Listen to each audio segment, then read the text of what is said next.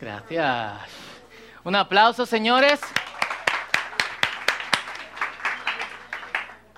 Y bueno, nos preparamos para el mensaje de la, de la palabra del Señor. Y quiero, quiero recalcar dos cosas. Ok, no sé si está el primer slide que es sobre, bueno, perfecto. Dos cosas. Uno, por favor, aparatos celulares en vibrador o en silencio. ¿Ok? Por favor. Si usted tiene que atender una llamada o atender un mensaje porque es policía, médico, bombero, o porque está en medio de una emergencia y oramos que eso no pase, salga y vuelva después de que usted tome eh, la llamada. Pero sobre todo trate de no ser distraído por estos aparatos. Son una bendición para nosotros, pero al mismo tiempo pueden ser una maldición. Entonces, no se distraiga, puede ser que Dios tenga una palabra para usted en el día de hoy. Amén. Así que póngale atención a, eh, a eso. Y, bueno, vamos, vamos a esto. Hoy iniciamos con una nueva serie. Ustedes saben, predicamos aquí por mensajes, le llamaríamos sueltos, no sé. no son espontáneos, son preparados, pero bueno, no son parte de una serie y series. Esta serie se llama Viviendo en eh, en Babilonia, basada en un libro bíblico que es el libro de, eh, Daniel. Daniel es uno de los profetas eh, que se llaman mayores y nosotros le vamos a entrar con todo lo power a partir de, del día de hoy. Y Babilonia en la Biblia representa, y es a partir de este momento en que los judíos son llevados cautivos a este, a este lugar, que era un imperio de, esa época representa todo lo que es contrario al reino de Dios. Todo lo que es contrario al reino de Dios, eso es Babilonia. Amén. Celulares, por favor, gracias. El mundo actual, un poder, el país predominante, ya sea porque predomina militarmente o porque nos invade con su cultura, eso es Babilonia. Así que es una marca. Babilonia ha sido Babilonia, ha sido Grecia, ha sido Roma. De hecho, en el libro de Apocalipsis eh, se refiere a Roma como Babilonia. Dice, ha caído Babilonia. Me acuerdo un profesor que da clase o daba en el nuevo liceo, se llama Gregorio. Excelente profesor de matemática, me dio clase en el colegio donde yo estaba, que no era el nuevo liceo, pero bueno. Eh, y cada vez que él hacía de esas cuestiones de álgebra que tú no entiendes para qué sirven en tu vida, pero que te la dan en los colegios, él escribía en la decía, iba trabajando con nosotros y cuando terminaba la fórmula decía, ¡ah! Ha caído Babilonia. Como ya resolvimos la, eh, la ecuación. Pero también Europa, Londres, Sao Paulo, Buenos Aires, la ciudad de la furia, Nueva York y ahora globalizado como nosotros vivimos, el mundo. Lo ideal sería que quienes somos creyentes, porque si algo es opuesto a Dios, nosotros que servimos a Dios, ¿qué somos? ¿Eh? ¿Cómo? Opuesto a eso. Si algo se opone a Dios, se opone también a, eh, a mí. Ustedes saben las historias que tienen que ver con Alfa, nosotros tenemos esta, hace mucho que no, no, lo hacemos, pero tenemos este espacio donde interactuamos con personas que no son creyentes, de hecho muchos ateos, agnósticos, y realmente nosotros tuvimos que ajustar un poquito eh, las emociones porque las creencias en Dios son muy personales. Y cuando alguien ofendía a Dios en ese espacio, eh, era un lío, había gente que quería saltarle encima a otro. La primera vez que hicimos algo similar, Danilo anda por ahí, nosotros tuvimos como que separar a la gente casi. Eh, porque realmente cuando alguien toca algo que tiene que ver con Dios, si tú tienes una buena relación con Dios, te quilla. Y uno trata de, decirle a Jesús que nos ayude a actuar en amor. Amén. Entonces lo ideal sería que si nosotros somos de Dios y Babilonia es opuesto a Dios, entonces nosotros somos opuestos a Babilonia, Dios nos saque de Babilonia. Pero esto es lo que la Biblia dice, Jesús orando por nosotros. No te pido que los quites del mundo, sino que los protejas del maligno, ni siquiera del mundo, del maligno. Y acentúo de ni siquiera del mundo porque en la Biblia hay tres cosas que, y lo hemos mencionado anteriormente, y quizá deberíamos hacer una serie sobre eso en algún momento, hay tres cosas que causan el mal en nosotros. el diablo, el mundo y nosotros mismos. Y tenemos que llegar al punto donde podemos, donde podamos distinguirlo. Jesús dice, déjalo en el mundo, déjalo en Babilonia. Pero no lo saques de Babilonia. Y te pido que lo proteja del maligno. Porque como ellos no son del mundo, yo tampoco soy del mundo. Es decir, nosotros no somos de Babilonia. Y Noelia y yo somos una pareja bicultural. Eh, yo soy dominicano, se me nota. Eh, aunque ustedes no crean, mucha gente me pregunta, ¿tú eres de aquí? Eh, sí, de Cotuí. Eh, y, Noelia de Argentina. Y nosotros tenemos que mantener este balance entre las dos culturas en nuestra casa. Full, o sea, por mucho tiempo, hasta hace dos o tres años, en mi casa solamente se comía comida argentina. Porque eso es parte de la identidad, no solamente la comida, sino las formas, las horas, eh, etcétera. Entonces, cuando tú eres parte de algo, aunque tú vivas en un lugar, tú quieres conservar cosas que son parte de ese algo. Y es lo que Jesús está diciendo eh, en ese momento. Babilonia, perdón, vamos a llamarlo el sistema, el mundo, tiene la capacidad de venderte o justificarte lo que te hace daño, lo que te mata, lo que te aleja de Dios, lo que te pondrá en contra de Dios, incluso diciéndote que es malo.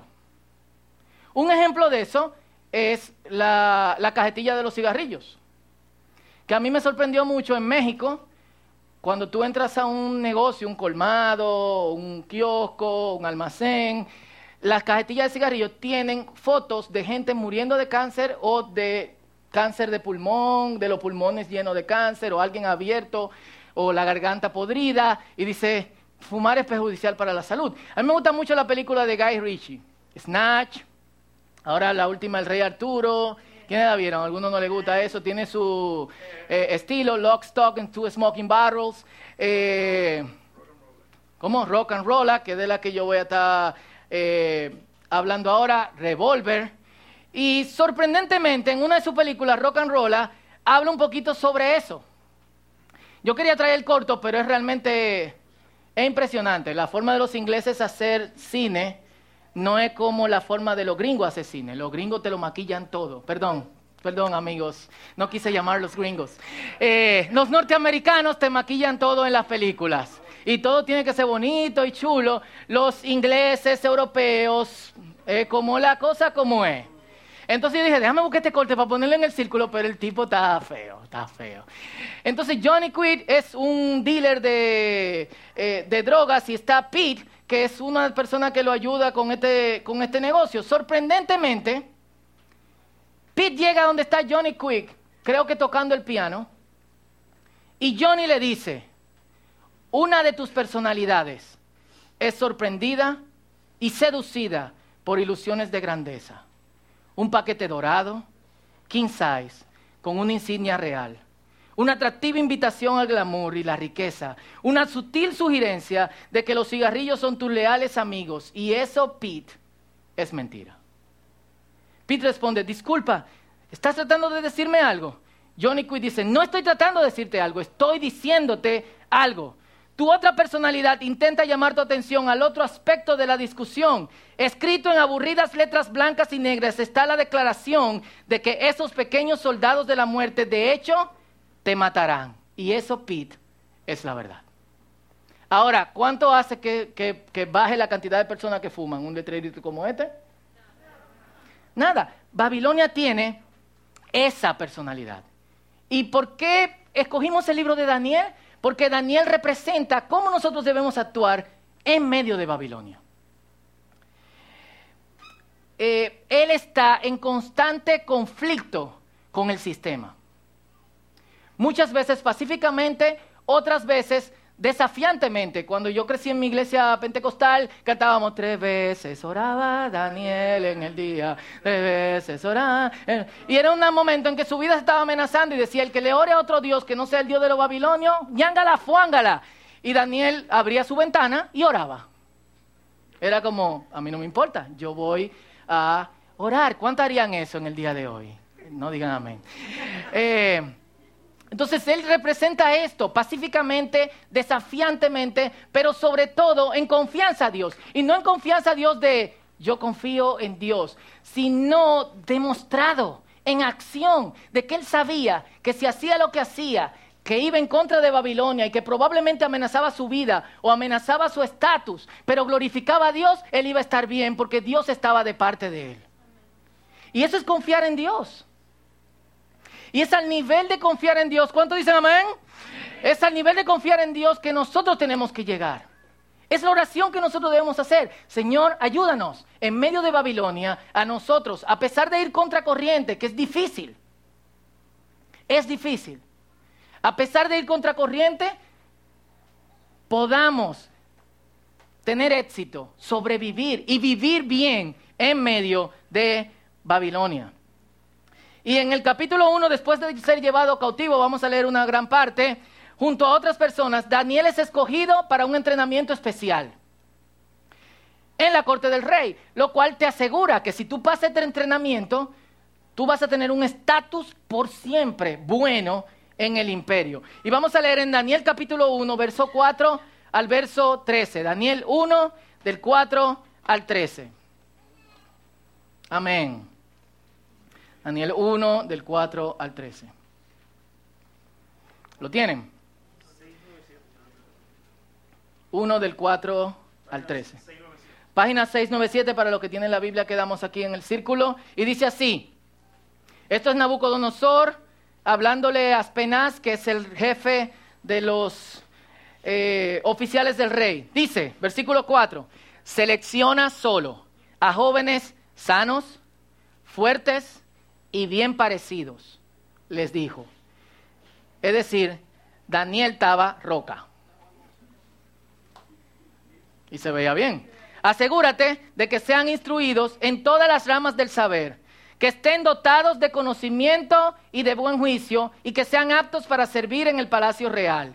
Enseña a estos jóvenes el idioma y la literatura de Babilonia. Y el rey les asignó una ración diaria de comida y del vino que provenían de su propia cocina. ¿Ustedes se imaginan el banquete del rey? ¿Eh? O sea, cierren los ojos de que no, de que ahora no, estamos... Imaginen la mejor comida que ustedes puedan... O sea, solo había una persona encargada de probar de que la comida tuviese el sabor que al rey le gustaba. Ese era su trabajo. Y el rey le decía, pruébame esa carne. ¿Está buena? Sí, rey, usted se la puede comer. Pruébame esa carne. Le falta sal, rey que la pongan sal otra vez. Y si sale desabría, mochale la cabeza. No estoy jugando. Full. Así que ellos iban a recibir esta porción diaria de comida y de vino. Imagínense, el mejor vino. ¿A quién le gusta el vino aquí? No levanten la mano porque tú una congregación cristiana, entonces no quiero que usted sepa que beba vino. Eh, aunque yo sé, yo sé, hermano, yo sé. Yo he visto Instagram. ¿De qué? Es que yo solamente bebo vino con vija porque mi abuela me enseñó que eso me fortalece. No, no sé. Anda cotorra. Eh, entonces, debían recibir entrenamiento por tres años y después entrarían al servicio real. Es decir, pasaban este entrenamiento en donde iban a ser bien alimentados, iban a tomar bien y después entrarían al servicio real. Daniel Ananías, Misael y Azarías fueron cuatro de los jóvenes seleccionados, todos de la tribu de Judá. Es decir, había más seleccionados, ellos no eran los únicos, pero eran parte de. A Daniel, el jefe del Estado Mayor, les dio nombres nuevos babilónicos. A Daniel lo llamó Belsasar. A Ananías lo llamó Sadrach. A Misael lo llamó Mesac. Azarías lo llamó Abednego. Sin embargo, sin embargo, y esto es lo importante, Daniel estaba decidido a no contaminarse con la comida y el vino dados por el rey. Y esto es un punto delicado. Los judíos se le ordena a no comer cierta clase de animales, pero también a no comer cosas sacrificadas a otros dioses. Toda la comida que en la antigüedad se, preparaba, principalmente en lugares reales, se sacrificaba a otros dioses. Si tú tenías dinero, tú tenías en el patio tu pequeña tatuita, le sacrificaba la comida y luego tú la llevabas y la comías. Y Daniel sabía que aunque esto no fuera cerdo, quizá era vaca, que aunque no fuera eh, eh, legumbres que ellos no podían comer o, cosas preparadas de forma en que ellos no podían consumir, iban a ser sacrificadas a los ídolos. Así que decidió no contaminarse. Pero ¿cuándo lo decidió? ¿En el momento o antes? Antes. Y quiero que le prestemos atención a eso. Entonces le pidió permiso al jefe de Estado Mayor para no comer esos alimentos inaceptables. Ahora bien, Dios había hecho que el jefe de Estado Mayor le tuviera respeto y afecto a Daniel.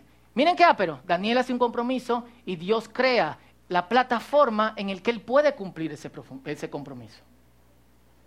Nosotros no sabemos si podemos hacer ese compromiso o no. ¿Por qué? Porque no creemos que quizás Dios pueda crear la plataforma para nosotros cumplir ese, ese compromiso. ¿Dónde estaban? ¿Cuál era el lugar? En Babilonia. ¿Qué tenía que ver? Estos eran esclavos, eran gente que sacaban de su ciudad, niños que se lo arrebataron a sus madres y a sus padres y lo llevaron a otro sitio, le pusieron otro nombre, le dieron otra identidad y este niño, la palabra en hebreo es Yeladín, no es ni siquiera un joven, quizá tenía 13, 14 años, y estoy pensando, wow, le estaban dando vino, pero bueno, eso es Babilonia. Eh, este niño dice, yo no me voy a contaminar con eso, y el jefe el que está a cargo de ellos dice, tú no te vas a contaminar con eso. Está bien. Y ah, pero eso. Yo creo que cuando nosotros oramos a Dios de que Él vaya delante de nosotros, Dios va a ir delante de nosotros. Yo he estado en ese tipo de conversaciones donde tú crees que todo va a salir mal y tú orando, orando, orando, orando, orando, orando, orando, y tú dices, mire, yo lo que necesito es esto. Ah, perfecto. ¿Qué más tú necesitas? ¿Qué podemos hacer por ti? Tú dices, wow. Pero tiene que haber un compromiso, una confianza en el, eh, en el Señor. Y dice el versículo 10, pero le respondió, a pesar de que tenía confianza, tengo miedo de mi señor el rey, quien ordenó que ustedes comieran estos alimentos y bebieran este vino. Si se vuelven pálidos y delgados en comparación con otros jóvenes de su edad, temo que el rey mandará a decapitarme. Vieron, no estoy jugando.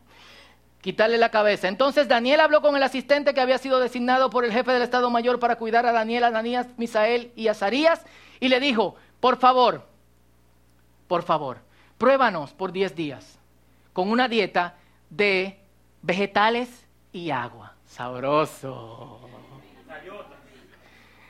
Al cumplirse los 10 días, compara nuestro aspecto con el de los otros jóvenes que comen de la comida del rey. Luego decide de acuerdo con lo que veas.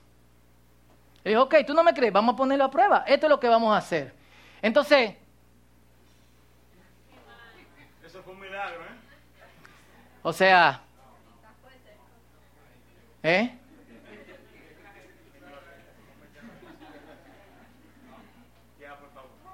Como dice un amigo, mata y come. Mata y come. O sea, ¿quién ha estado de dieta aquí? Dije todo. Todo el mundo. Huelma, levanta la mano. todo el mundo estaba a dieta. Eh, o sea, todo bien cuando tú estás en tu casa y todo está preparado para que tú tengas esa dieta.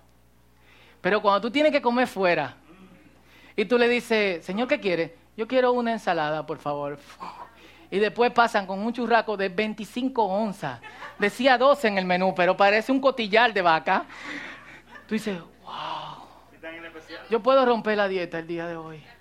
O sea, entonces, uno tiene dietas en lugares controlados y aún así es difícil. Daniel y sus amigos tenían que comer vegetales y agua donde los otros estaban comiendo churrasco y vino. El vino se pasa por alto porque tú dices, mi mami dijo que yo no puedo tomar vino. Pero churrasco, ¿por qué tu mamá no quiere que tú comas churrasco? ¿Eh? ¿Eh? Él se apartó, lo decidió.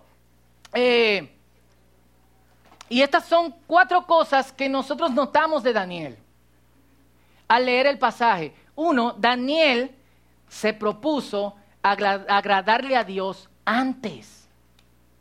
La mayoría de nosotros esperamos estar en medio de la situación para decidir si nosotros finalmente vamos a agradarle o no a Dios. Entre amigos, en familia, en trabajo. Nosotros nos vemos en el medio y no trazamos bien la línea porque creemos que eso puede afectar nuestro trabajo, nuestra amistad, nuestras relaciones familiares. No le estamos creyendo a Dios. Y todo lo que estamos aquí nos hemos visto en situaciones donde nuestra relación con Dios puede ser afectada por lo que pase en uno de estos, eh, de estos grupos. Yo trabajaba publicidad y lo primero que yo dije fue, yo no quiero que me pongan a trabajar con bebida alcohólica ni con cigarrillo. ¿Sabe cuál fue el primer trabajo que me pusieron? Whisky, Macalver. Eran las 5 de la tarde, el director creativo me dijo, oye, hay que hacer un arte de Macalver, este es el concepto. Y, y yo dije, yo dije en el principio que yo no iba a hacer publicidad de whisky. Oh, déjame hablar con la vicepresidenta de la agencia. Esa era como las cuestiones más... Y volví y decía, no, es verdad, tú no puedes trabajar con cosas de whisky y bebida. Pero yo acordé eso antes de entrar a la agencia, antes de tomar el trabajo, bajo mis convicciones. Yo no estoy diciendo que mis convicciones tienen que ser sus convicciones, bajo mis convicciones. A pesar de que Daniel había experimentado casi todas las situaciones en que uno se derrumbaría en su relación con Dios. Daniel no viene del culto a la corte babilónica. ¿De dónde tú vienes, Daniel? Estaba adorando a Dios allá en el círculo. No. Daniel lo tan, vuelvo lo repito, Daniel lo sacaron de su casa, se lo arrebataron a su mamá. Vio gente de su familia y de su pueblo morir porque se resistían al control babilonio y lo llevan a 950 millas. Es una distancia como entre aquí y Nueva York. Más o menos, quizás levemente menos, a pie, caminando. Y luego lo bañan, lo presentan al rey y dicen, estos son los muchachos elegidos. ¿Qué usted cree que pasa? Aparte de eso, él ve el templo de Dios como lo destruyen y los babilonios lo dejaron plano, piedra sobre piedra, o sea, solamente quedó el piso. Dice que cuando los israelitas volvieron del cautiverio y fueron al lugar del templo, lloraron, porque no había nada, nada. Y, él tiene toda esta cuestión en la mente, templo destruido, ¿será Dios un Dios verdadero? Un Dios que deja que su templo lo destruyan, ¿es de verdad? ¿O es el Dios babilonio el verdadero Dios? Wow, ¿y dónde está mi mamá? ¿Por qué Dios permitió que, me arrebataran de los brazos de mi mamá? Y a, y a Misael, y a Ananías, y a Sarías, y a los otros, ¿por qué? ¿Y qué yo hago aquí? Yo te oré, yo oré al Señor, y yo estoy aquí con unos tipos que no entiendo lo que me están diciendo y que quieren obligarme a que, yo coma lo que sea y me cambiaron el nombre. O sea, imagínate que tú, yo le digo a Benjamín Ramón y Sequilla y a Daniela le digo Pedrita y también, imagínate a ti que te cambien el nombre por lo que sea. Y ese va a ser tu nombre ahora. Todas estas cosas están en conflicto en la mente de Daniel, pero lo único que predomina sobre todo esto es, yo voy a confiar en Dios. El Señor es mi esperanza y voy a quedar ahí. Y esto debería ser, eh, o sea, no tiene las condiciones apropiadas para confiar en Dios. Tiene todo en contra, sin embargo, confía en Dios. Deberíamos orar y decir, Señor, por, como Daniel, por favor, como Daniel. Aún así, él se propuso agradarle a Dios. Dos, no negoció sus compromisos con Dios. Y no lo hizo solo. Dice que Daniel influenció a otros. Él no solo tomó la decisión, él dijo, hey, Ananías, Azarías, Misael, ven acá, tengo una idea. A partir de hoy, nosotros vamos a estar a dieta. ¿Qué? O sea, son niños que están caminando 1600 kilómetros, pálido así lánguido, por el, un terreno que la mitad es desierto y este tipo le dice, ¿y, en qué consiste la dieta? ¿Cómo es la dieta del doctor argentino que solamente carne? ¿Cómo se llama? Eh, la dieta de Atkins. No es la, es la dieta de Atkins. No, no, no, no, no, no, no. Vamos a comer legumbres y agua. ¿Cómo? Full. De verdad, o sea, honestamente, mi confianza en Dios se viera probada si me dicen, a partir de hoy, Tayota y agua. No mentira, pero bueno. Eh, yo creo que Dios está en contra de Tayota, entonces yo sigo confiando en el Señor. La cuestión es que Él no solamente toma su decisión, sino que Él invita a otros y le dice, hey señores, yo tengo esta grandiosa idea y yo sé que Dios nos va a respaldar, vamos a hacerlo. ¿Y qué dijeron ellos? Vamos a darle. Como se dice, fuego. Y Daniel puso por pérdida lo que parecía ganancia, porque esto le iba a asegurar a ellos un puesto sobre los otros cautivos de por vida, un trabajo con el rey. Para que ustedes vean qué crítico es el asunto, lo que han leído el libro de Esther, ni siquiera la esposa del rey podía entrar a donde estaba el rey sin que el rey le, diera el permiso. El rey tenía que llamarte, ni que tú fueras su esposa. Era, mira, cuando tuve el rey? Yo no sé, no me ha llamado, dice Esther. ¿Y hace cuánto que no te llama? Como 30 días. Está fuerte, ¿eh? Estaba, la pusieron a dieta también. Eh, entonces él dijo, yo voy a confiar en Dios y yo sé, a pesar de que él había visto que todo lo que de alguna otra manera era el establishment de su confianza en Dios se había ido al, eh, a la porra, él dijo, voy a confiar en Dios. Y ganó. En el mismo capítulo 1 del verso 15 al verso 19 dice, al cumplirse los 10 días, Daniel y sus tres amigos se veían más saludables y mejor nutridos que los jóvenes alimentados con la comida asignada por el rey. Así que desde entonces el asistente les dio de comer solo vegetales en lugar de los alimentos y el vino que servían a los demás. A estos cuatro jóvenes Dios les dio actitud excepcional para comprender todos los aspectos de la literatura y la sabiduría. Ahí a Daniel Dios le dio la capacidad especial de interpretar el significado de visiones y sueños. Cuando se cumplió el periodo de instrucción ordenado por el rey, el jefe del Estado Mayor llevó a todos los jóvenes ante el rey Nabucodonosor.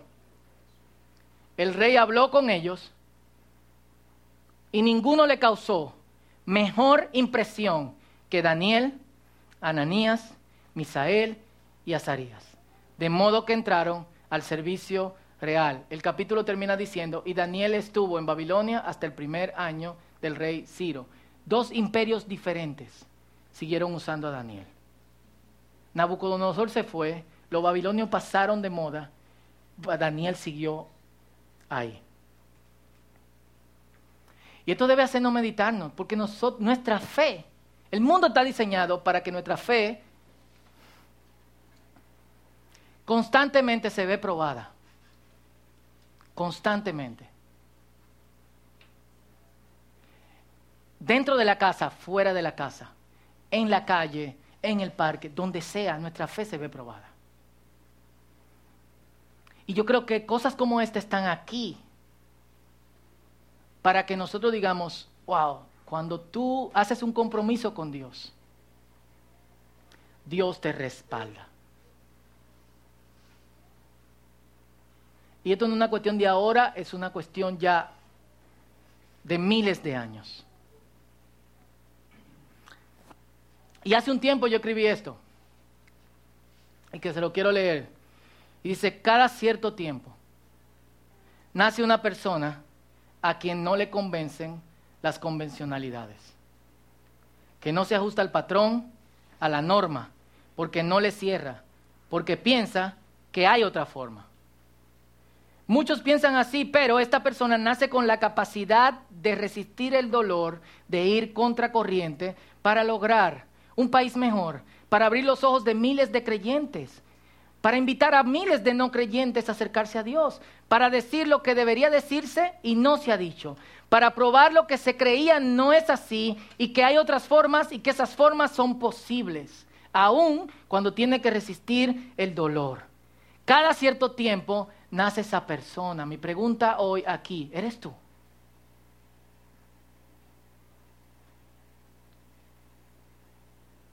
Si tú crees que no eres tú, Dios quiere que seas tú.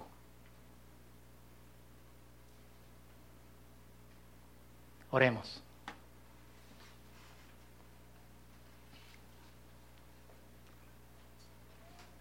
Si te puedes poner de pie conmigo.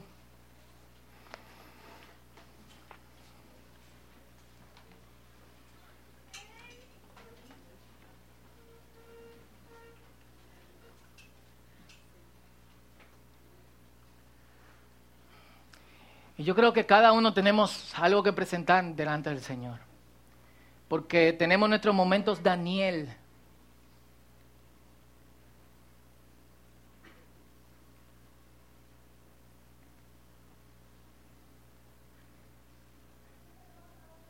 Más de lo que nosotros quisiéramos tenerlo.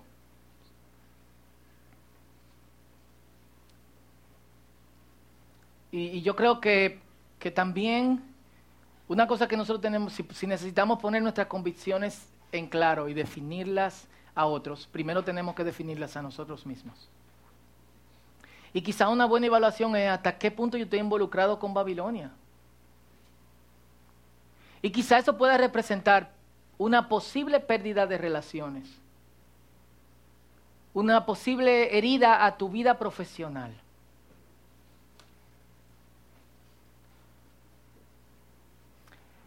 Y un daño terrible a tu estatus. Pero de lo que leímos hoy, cuando ponemos nuestras prioridades en claro, es decir, Dios primero y mi compromiso con Dios primero, Dios te va a respaldar. Tu reputación no va a sufrir. Tu profesión no se va a ver afectada. Y tus relaciones van a ser restauradas. ¿Cuántos dicen amén conmigo? Amén. Entonces presenta esto al Señor antes de que oremos juntos.